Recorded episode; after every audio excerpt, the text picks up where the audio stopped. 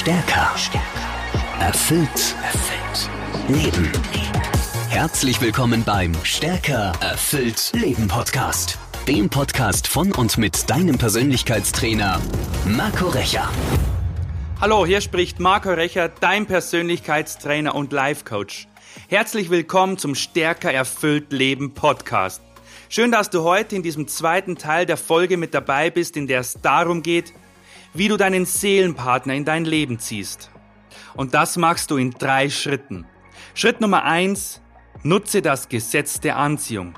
Darüber haben wir ausführlich im ersten Teil dieser Folge gesprochen. Schritt Nummer zwei: Löse dich von deinen unbewussten Schattenthemen. Und wie das geht, zeige ich dir jetzt. Durch deine Reaktion auf das Verhalten anderer kannst du erkennen, woran du noch zu arbeiten hast. Manche erreichen dieses Bewusstsein für das eigene Ich durch Meditation. Andere finden es im Gebet oder bei Spaziergängen in der Natur.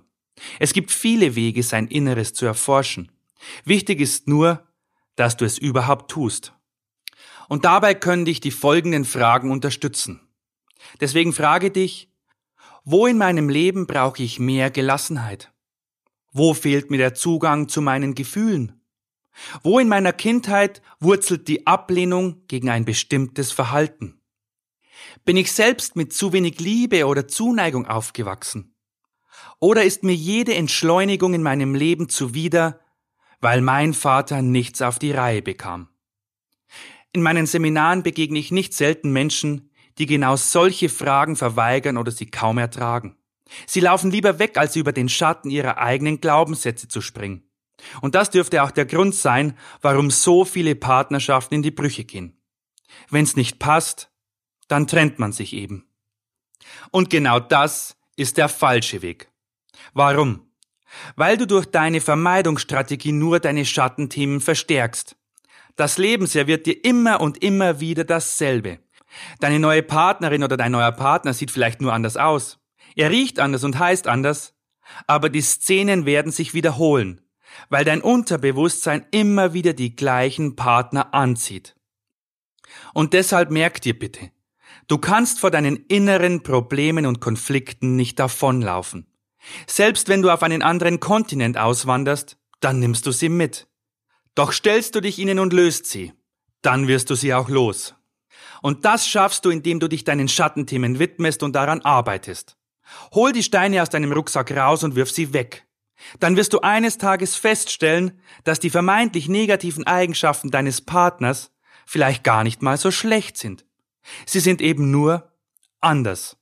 Aber gerade dieses Anderssein mag ja auch seinen Reiz haben und vielleicht sogar liebenswert sein. Anstatt ständig wegzulaufen und ewig nach dem Traumpartner zu suchen, solltest du dich lieber fragen, welches meiner Schattenthemen spiegelt mir mein Partner da gerade? Was stört wirklich meinen inneren Frieden? Wovon darf ich mich noch lösen, um meine Liebe nicht zu vergiften? Die Antworten auf diese Fragen wirst du fast immer in deiner Vergangenheit finden. Und deshalb schau genau hin und geh der Wut nach, die du vielleicht empfindest. Ist es vielleicht ein Groll aus deiner Kindheit gegenüber deinem Vater oder deiner Mutter? Oder gibt es da noch einen Zorn auf einen älteren Bruder oder auf die jüngere Schwester oder auf eine andere Person? Und sag bitte nicht, das war früher. Heute bin ich erwachsen und stehe da drüber. Denn weißt du, Verdrängung löst Prägungen nicht auf. Du musst sie dir bewusst machen und neue Denkmuster lernen. Und dann schließe Frieden mit deiner Vergangenheit. Und dieser Frieden entsteht im Hier und Jetzt. Denn du hast heute die Macht, dein Herz zu öffnen und ihn hineinzulassen. Versöhne dich mit der Vergangenheit und mit den Menschen, die dir die Steine in deinen Rucksack gepackt haben. Entwickle Wertschätzung für sie, denn jeder hat dir auf seine Art gedient. Schließe Frieden mit allem, was gestern war, mit jedem, der dich geprägt hat. Und vor allem schließe Frieden mit dir selbst. Und dann kommen wir zu Schritt drei. Schraub deine Erwartungen runter. Viele erwarten sich von einer neuen Beziehung wahre Wunder. Ihr ganzes Leben soll sich dadurch verbessern. Sie überfrachten dadurch die neue Beziehung so sehr mit hochgestochenen Erwartungen, dass sie eigentlich nur scheitern kann. Viele sagen sich auch, ich brauche einen Partner, um glücklich zu sein. Sie machen ihr ganzes Glück davon abhängig, diesen einen Seelenpartner zu finden. Doch was genau bedeutet es denn, wenn du sagst, ich brauche das oder ich brauche jenes? Mit brauchen bist du immer im Mangel. Ich brauche den Mann fürs Leben oder ich brauche eine Frau, die mich vollständig macht. Unbewusst verwechselst du deine Erwartungen mit deinen inneren Bedürfnissen. Und wir erwarten dann, dass unser neuer Partner den Mangel in uns behebt. Aber diese Denkweise ist eine Sackgasse. Sie geht fast immer schief. Denn wenn du glaubst, einen Partner zu brauchen, wirst du ihn über kurz oder lang missbrauchen. Er ist ja schließlich dazu da, das Loch deines Mangels zu stopfen. Also soll er gefälligst auch deine Bedürfnisse befriedigen. Was ich hier gerade rational in wohlgewählten Worten erklärte, läuft im wahren Leben meist unbewusst ab. Wir haben eine Erwartungshaltung, die der andere einfach nicht erfüllt. Solange Schmetterlinge in unserem Bauch flattern, sehen wir darüber hinweg. Doch wenn die Enttäuschung eines Tages so übermächtig wird, genau dann fährt deine Partnerschaft gegen die Wand. Der Klassiker unter den Erwartungen ist, der andere soll mich glücklich machen. Doch leider muss ich dich da enttäuschen. Diesen Wunsch wird dir niemand erfüllen.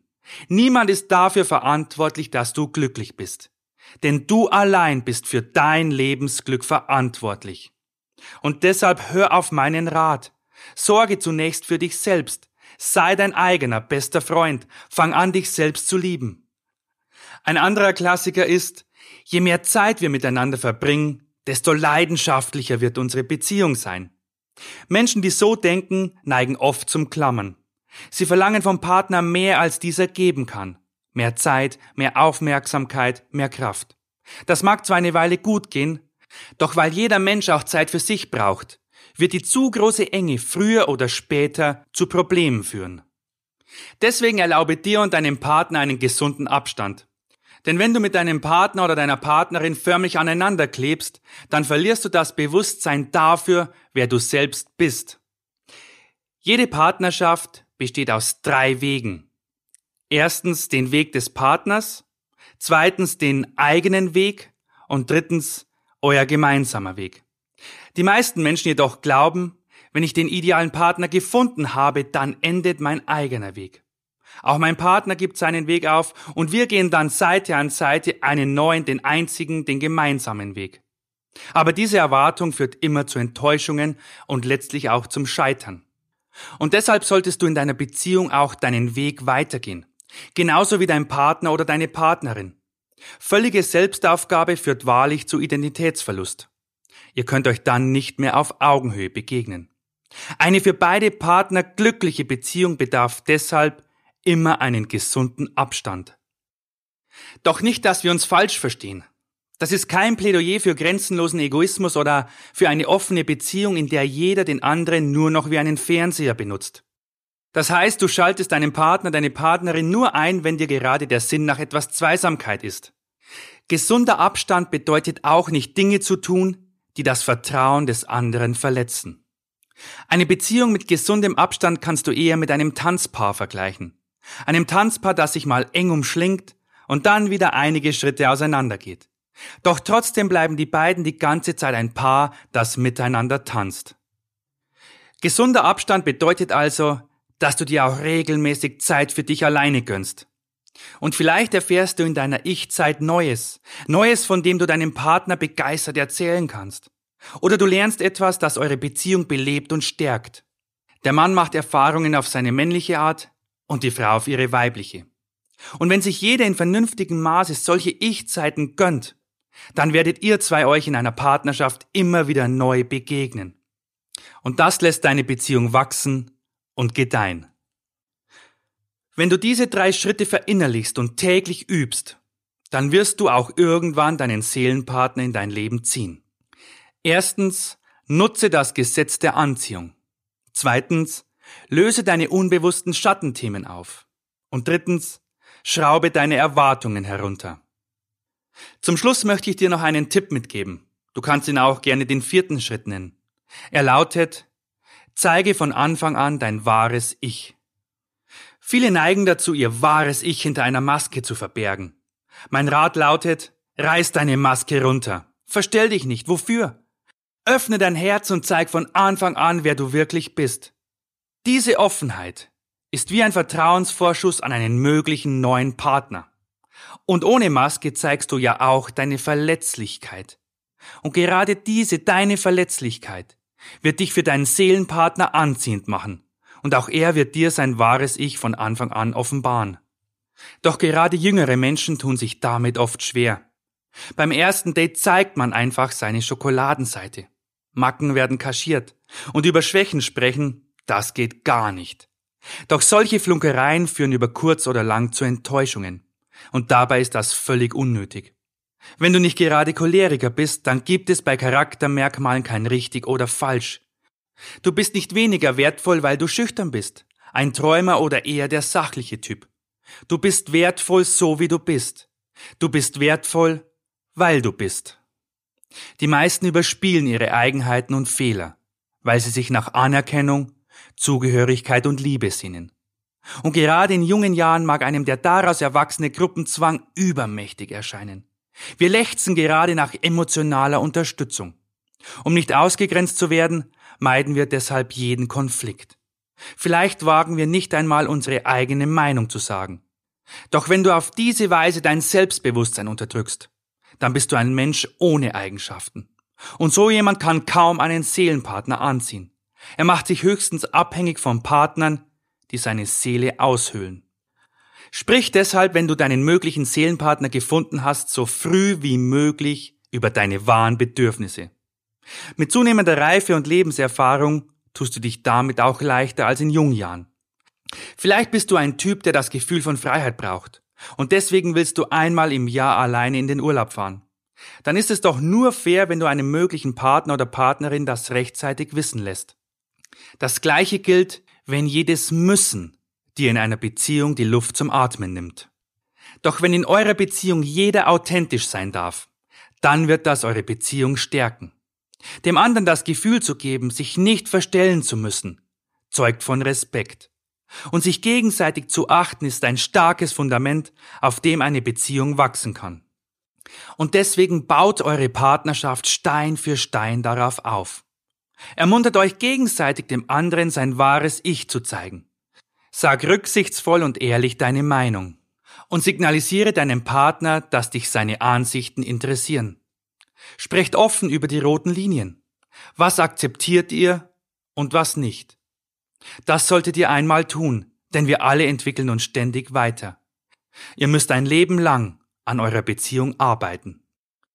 Indem du diese vier Schritte in dein Leben einbindest, kommst du in deine Kraft. Du wächst das Potenzial, das in dir steckt. Und wenn du die Tipps zu einer festen Gewohnheit machst, dann bleibst du auch in deiner Kraft. So kannst du und dein Partner, deine Partnerin eine starke, glückliche und erfüllende Beziehung leben. Und dabei wünsche ich dir ganz viel Freude, denn das hast du verdient.